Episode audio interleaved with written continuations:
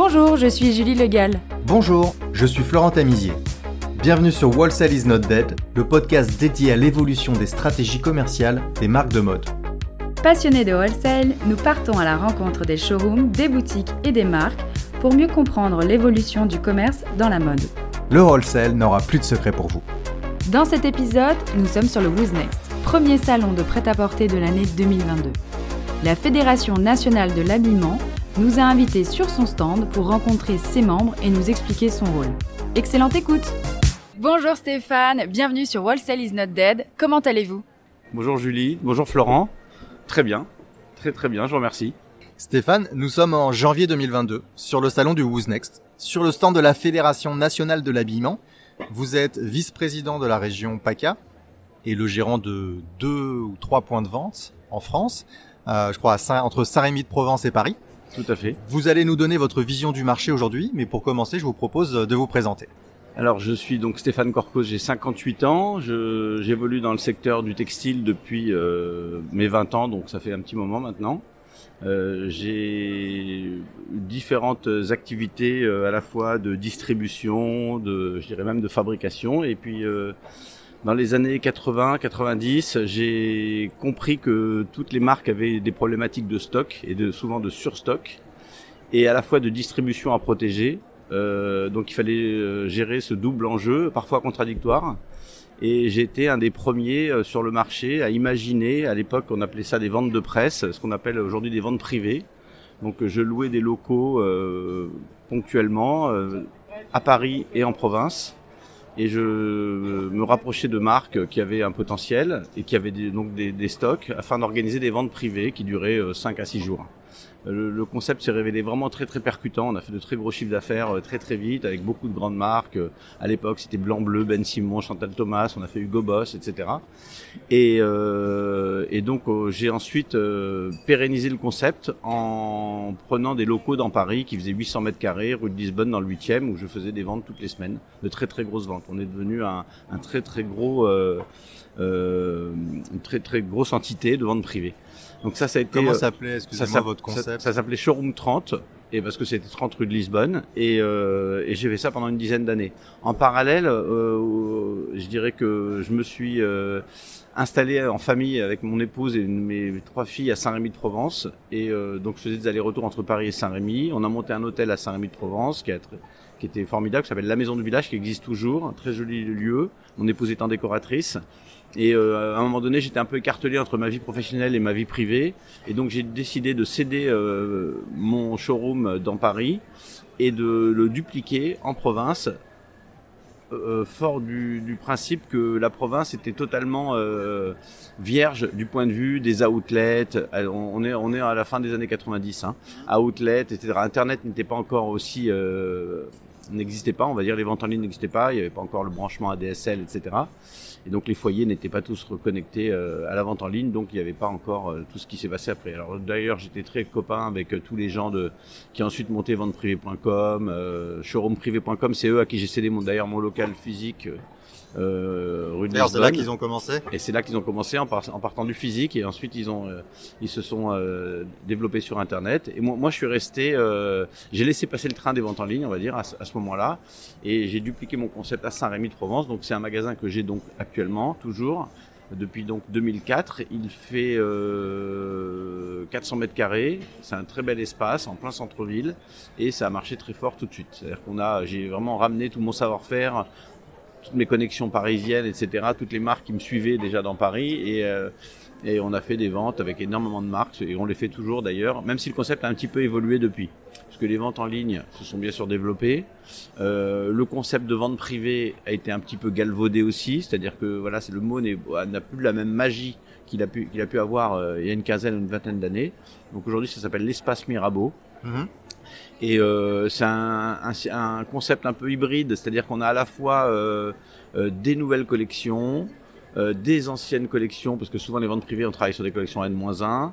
Euh, on a de l'homme, on a de la femme, euh, on a un peu de déco, on, on a des prototypes de collections, donc on travaille beaucoup avec les agents, beaucoup de boutiques multimarques à l'échelle de la France se retrouvent aussi avec des stocks, donc elles nous confient leurs stocks. Enfin voilà, ça c'est le concept historique, on va dire que j'exploite. En parallèle, euh, mon épouse qui est décoratrice, comme je vous l'ai dit, m'a euh, proposé de créer un concept totalement nouveau par rapport à mon concept à outlet historique qui s'appelle Pieds Nus et donc euh, un esprit de, de marque chic et décontracté pour femmes euh, dans, dans le dans le dans, l'esprit du voyage bohème chic un voilà un peu voilà et donc, euh, on a ouvert et on a fait un carton tout de suite. Ça a très très bien marché.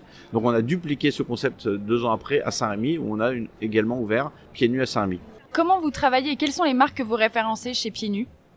Alors chez Pieds Nus, on a beaucoup de marques, essentiellement des, bah, pas mal de marques italiennes, espagnoles. Euh, alors on a des marques phares comme euh, APC, Forte Forte, Isabelle Marant.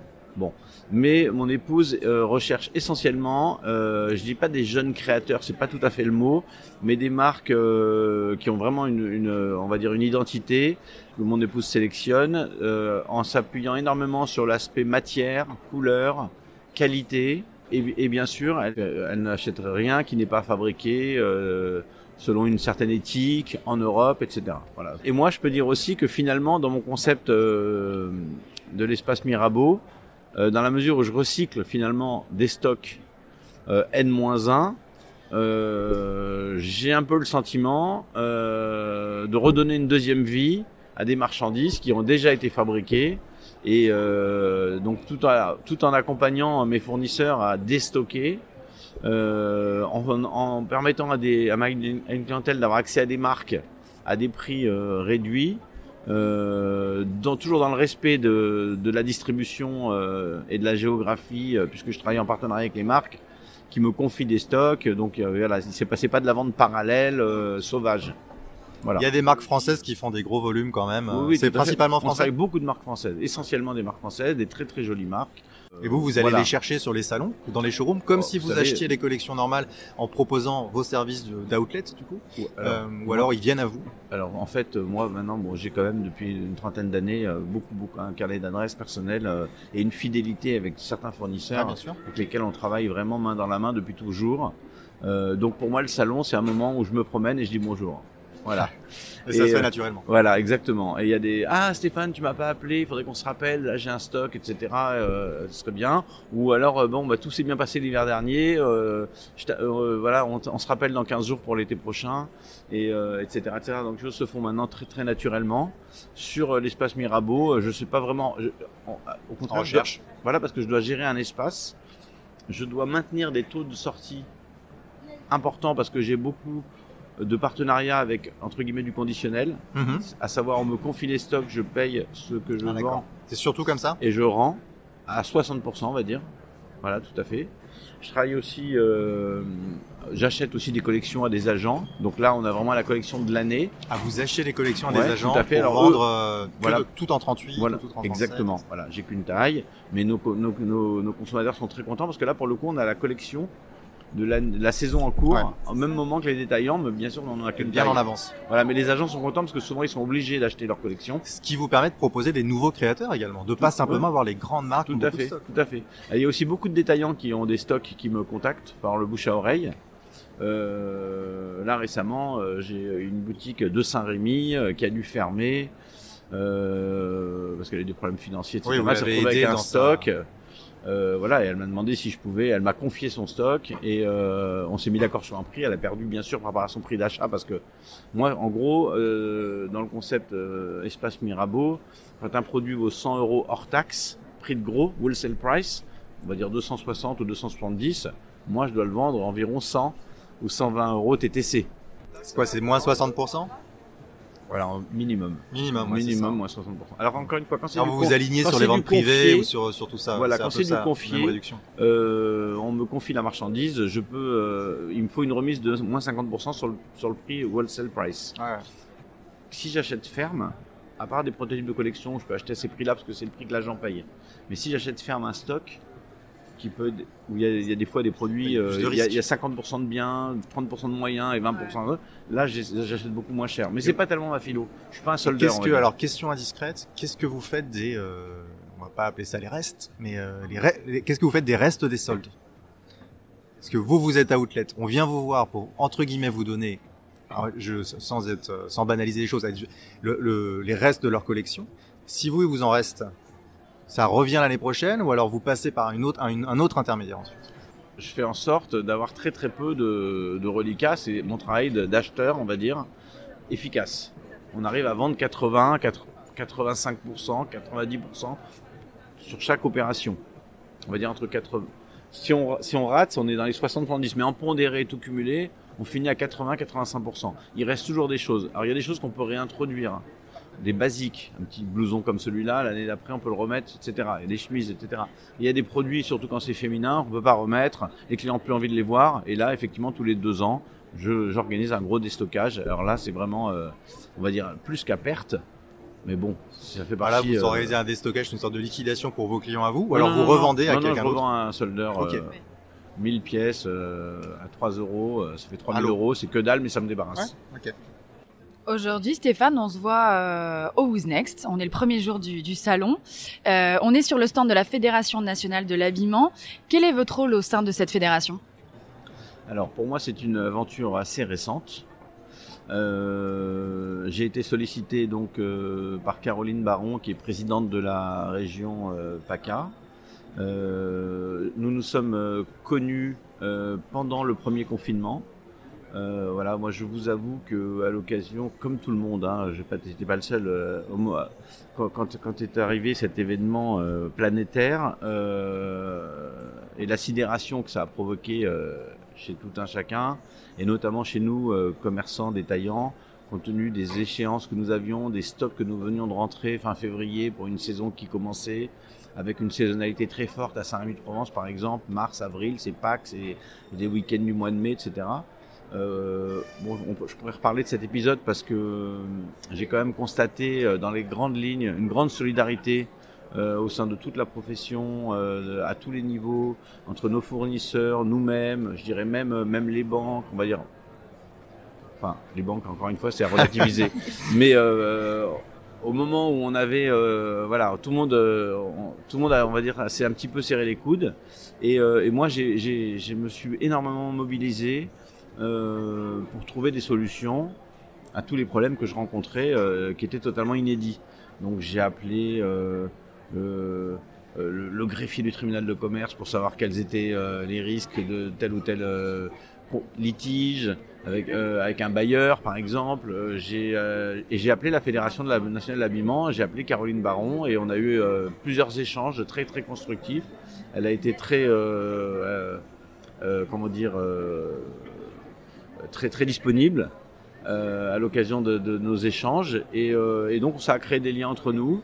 Euh, moi, j'étais à un moment donné un peu découragé. Euh, j'avais quatre banques. Là, je rentre dans, dans le domaine des banques. J'avais une banque avec qui, enfin, j'avais historiquement quatre banques, mais j'en avais qu'une qui avait 100% de mes mouvements et de tous mes volumes, euh, de toute mon activité. Et cette banque voulait que les trois autres banques participent au PGE, le fameux prêt qu'il fallait contracter pour pouvoir payer nos fournisseurs.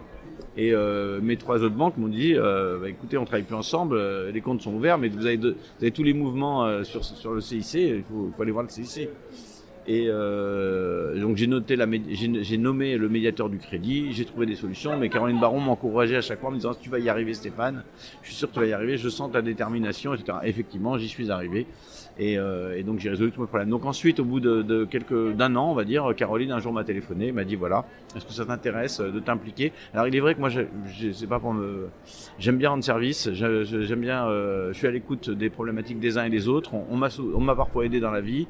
Je pense qu'aujourd'hui, à mon aussi de renvoyer l'ascenseur quand c'est possible. Donc voilà, je me suis euh, impliqué euh, dans cette euh, chaîne de solidarité. Qui permet donc à la fédération de donner de la visibilité à nous commerçants indépendants. Comme vous le disiez tout à l'heure en préambule, avant notre enregistrement, je crois, aujourd'hui on entend beaucoup les grandes chaînes, les grands groupes, etc. or, le commerce indépendant, les détaillants sont, je crois, on l'a vu d'ailleurs à travers cette période Covid, euh, des lieux de lien social, d'échange. Euh, on est générateur d'emplois. on représente un nombre important euh, de salariés et je crois qu'on a un rôle important, notamment aussi au sein de, de, la vitalité des centres-villes. Donc tout ça, voilà, ça m'a ça, permis aussi de repenser mon métier, de le revoir avec un peu de recul et de me rendre compte qu'on a, on a un rôle, je pense, important. D'ailleurs, à travers la fédération, j'étais, je représentais la fédération lors du, lancement des assises du commerce à Bercy. Et euh, le ministre Bruno Le Maire, euh, comme euh, Alain Griset, à l'époque ministre des, des, TPE, PME, était totalement conscient du rôle que pouvaient avoir les commerçants indépendants dans les centres-villes et que leur disparition d'ailleurs est très problématique quand parfois parce que nos difficultés sont, ne sont pas négligeables non plus. Hein. Voilà, c'est quand même la ligne de crête pour pouvoir réussir un projet. Moi, si quelqu'un venait me voir en me disant j'ai envie de m'ouvrir des magasins de vêtements, je lui dirais pas vas-y fonce. Je lui dirais euh, voilà quelles sont les conditions, voilà quel est euh, comment il faut aborder la, la, le, sujet. Justement, parlons-en. Est-ce que vous avez euh, des conseils ou des, des, des recommandations pour, pour quelqu'un qui, qui, souhaite devenir détaillant demain? Qu'est-ce que vous lui diriez? D'abord, j'évaluerai la capacité peut-être de la personne à me décrire son projet. Voilà, parce que chaque projet est assez unique bien sûr, si quelqu'un me dit je vais ouvrir une franchise, bon, après, il y a des ratios qu'il faut étudier, euh, pourquoi pas. Il y a sûrement des franchises qui fonctionnent très bien, mais quand on veut être commerçant indépendant, par nature, on est assez unique. C'est-à-dire, euh, on a un emplacement, à un endroit, on, fait sa propre sélection, on a sa, propre équipe, son propre management. Je que, je ne sais pas si dans l'ordre ou dans le désordre, mais euh, d'abord, je pense qu'il faut s'appuyer sur une équipe, soi-même ou autour de soi vraiment euh, impliqué et qui dont le sens de l'accueil sera une donnée essentielle. C'est-à-dire qu'une clientèle, ça se fidélise aussi par le service. On n'est pas simplement des vendeurs de vêtements. On crée des liens avec nos clients. Je vous dis ça d'autant plus que moi, je ne suis pas personnellement dans mes magasins. Mais c'est ce que parce que je, ça n'a jamais été mon rôle en fait. Ça jamais vraiment été euh, plutôt dans la gestion, dans le. Mais c'est ce que je, c'est comme ça que je recrute et c'est comme ça que je transmets, que j'insuffle à mes collaboratrices. Moi, un grand sourire quand on rentre dans un magasin, c'est primordial. Donc déjà, je commencerai par là. Ensuite, bien sûr, faut avoir un petit peu de goût et faut essayer de créer un univers. Il faut apporter quelque chose, surtout qu'aujourd'hui il y a une grosse une concurrence euh, très importante. Euh, à savoir euh, bien sûr les ventes en ligne. Et puis on nous attend pas quoi. Hein. C'est-à-dire que on n'a jamais vu quelqu'un qui a dit je sais pas où acheter des vêtements. Voilà, on a l'embarras du choix, on va dire. Donc, ce qu'il faut, c'est apporter quelque chose de plus. Et c'est là où, quand je dis avoir du goût, en tout cas avoir avoir un certain goût, et je pense que un univers, euh, compte beaucoup. C'est-à-dire si quelqu'un voilà venait vers moi, euh, voilà si c'est une personne, je vois que dans son intérieur, qu'elle sait, euh, elle a un certain talent, parce que on, est dans un domaine très très, comment dire, la mode, c'est quand même, on est dans une forme de subjectivité, de artistique même quelque part. Hein, c'est donc on n'est pas, on est, on vend pas des, des, des de l'utilité, même si on doit s'habiller tous les matins. Il faut aussi un peu de trésorerie. Je pense que voilà, il faut euh, être un peu, euh, un peu confortable en termes de trésorerie, parce que c'est pour pouvoir financer ses stocks, pour pas être angoissé, pour pas être, pour pouvoir permettre au chiffre d'affaires de se construire progressivement. Bon, il y a aussi beaucoup, il faut être gestionnaire. Il faut être, euh, et puis aujourd'hui, il y a aussi d'autres outils. il faut savoir manier les réseaux sociaux faire de la vente aussi, euh, la vente en ligne éventuellement. Ça, c'est un domaine dont on peut reparler. Euh, je pense que c'est un défi, mais c'est pas donné à tout le monde. Contrairement à ce qu'on dit à tous les détaillants, il faut se mettre sur la vente en ligne. Moi, je pense que la petite boutique de province, et d'ailleurs, ça a été très bien dit aussi par les ministres aux assises du commerce, ça peut être, ça peut être euh, une machine à perdre de l'argent la vente en ligne. Oui, on l'entend souvent dans notre euh, dans notre podcast. C'est un, un, métier différent. Euh, la vente en point de vente physique, euh, indépendant, et la vente sur le digital, c'est quand même pas les mêmes métiers. Beaucoup de détaillants nous disent qu'ils ont besoin d'être accompagnés par euh, soit des, des, des, alternants ou des, des profils propres au digital. En tout cas, merci beaucoup Stéphane. On a bien entendu les, les, les, conseils. Merci beaucoup pour ce premier épisode en direct du Who's Next sur le stand de la fédération. et puis alors bonne visite du salon et bon salon. Avec plaisir. Merci infiniment. Merci, à vous deux. Merci. Merci d'avoir écouté cet épisode. Le podcast Wholesale is not dead est produit par l'agence Mars Branding. Si vous aimez la mode, le wholesale et les podcasts, connectez-vous sur Apple Podcast, abonnez-vous gratuitement au podcast et laissez-nous un commentaire.